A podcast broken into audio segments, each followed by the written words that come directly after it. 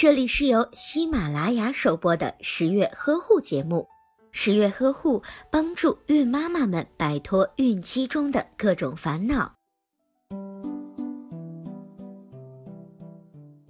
适当的运动不但能够增强准妈妈的体质，还能够增进胎儿的血液供氧。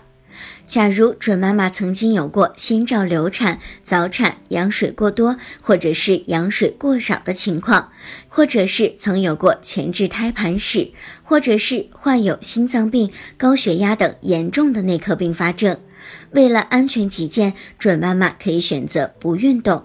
经常运动的准妈妈，身体的疲劳感与不适感会减轻，心情会比较舒畅。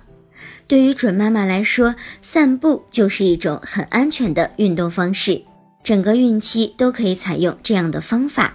双脚上有很多的神经末梢与大脑密切联系，并且和身体内的各个器官有脉体连接。